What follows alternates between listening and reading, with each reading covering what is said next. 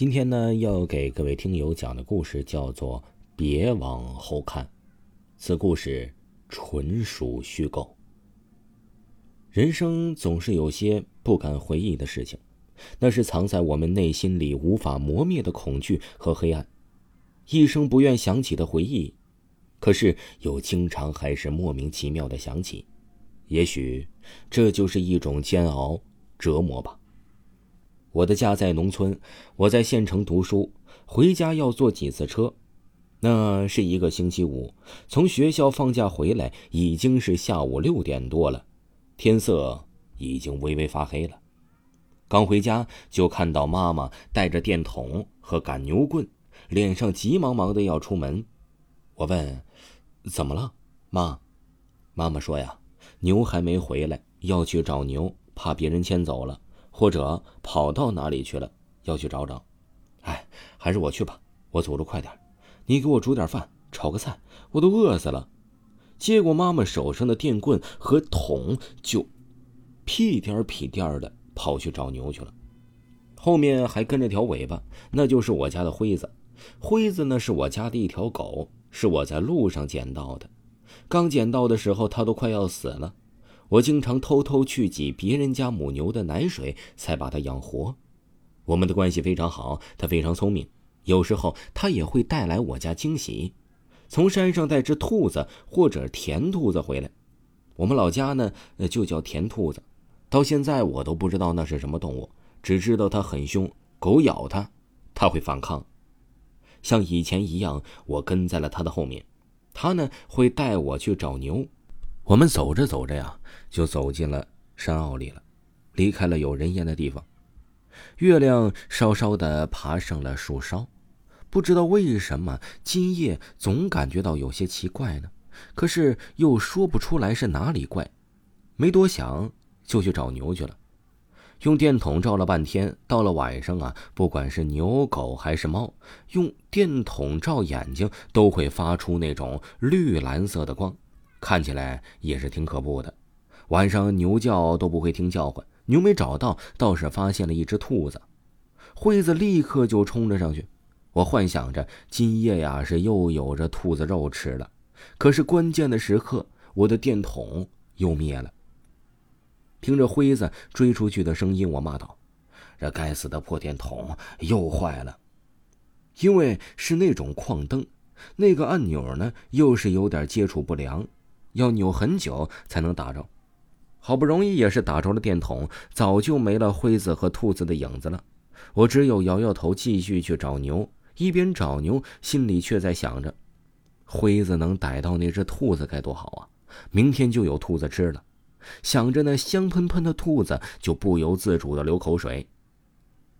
找了半天，终于在一片荒地里找到了牛，他们正在悠闲的吃着草，甩着尾巴，只差没哼着小曲儿。看着他们的样子，也是气不打一处来。我找了半天，荆棘划了几道伤口，气得蛋疼，拿着赶牛棍就一顿猛抽。牛被打疼了，撒腿就跑，我也狂追。可是走到一个地方的时候啊，发现牛不走了。我追上去，不管我怎么抽，牛就是不肯向前一步。突然感觉背后传来了一阵凉风，打了个冷战，电筒又灭了。不管怎么打都不亮，没多想，继续再弄电筒。这个时候，不知道辉子从哪里冒出来了，满嘴是血，对着我很凶狠的，就是呲牙咧嘴，狂吼大叫。我骂道：“瞎了你的狗眼！是我，你乱叫什么？”可是他还是没有什么反应，继续对着我狂吠。这个时候，我就想起了一个故事，还是听村里大人聊家常的时候说的。七十年代呢，没有电筒，走夜路的时候啊，用火把照明。经过一个山区的时候，火把灭了，总是点不着火。当时啊，年长的老人就说：“把火放到胯下，火把就自动燃了。”老人说：“别回头，一直往前走。”这口中还骂骂咧咧的，非常的大声。可是还是有个人好奇，又听见背后有人在叫他的名字，回头看了一眼，只见一个青面獠牙、浑身血淋淋的怪物跟在身后。那人大叫一声，就吓晕了。我想到这里，感觉到全身凉飕飕的，犹豫着把电筒放到了胯下，居然真亮了。我看着辉子愤怒的吼叫，分明就是我后面有东西。我不敢回头，我拼命的赶着牛，牛突然就像长了翅膀一样跑得飞快。我大叫：“辉子，快跑！”他还是对着我背后叫。我想拼命的跑，可是我两脚发软，没跑两步就摔倒了。我又爬起来继续跑，不管我怎么跑，总感觉没走动。我大哭大叫，我能感觉到有东西在向我靠近，我汗毛都竖起来了。我突然感觉到我呼吸困难，两眼一黑，我以为我死定了。突然，辉子朝我背后扑了过去，我怕辉子出事儿，我也拿电筒照了过去，可是什么都没有。辉子还想追我，把他叫了回来，带着辉子往回跑。我呀是一边哭一边骂，跟在了辉子后面，完全不知道该往哪里走了，也不知道走了多久，跑了多远。听到有人叫我，我也不敢答应。我怕是长辈口中的怪物，而呼唤声还在，越来越临近了。我呀也是晕了过去。最终，爸妈也是终于找到了我。我不知道我是怎么到家的，不管他们怎么问我，我就只是闭着眼睛哭。妈妈叫来了隔壁村里的一个老人，老人呢是从小就学习奇门遁甲，在附近还是很出名的。不管是谁家呀受到了惊吓，还是谁家鸡犬不宁，都会请老人去做法的。这样，老人一来看到我哭的样子，就说：“哎呀。”没多大的事情，就见到了不干净的东西，惊了魂。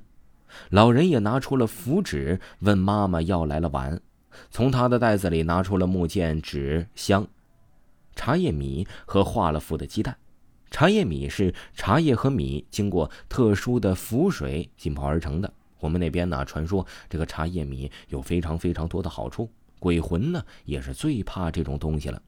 化了符的鸡蛋可以看到吓人的东西。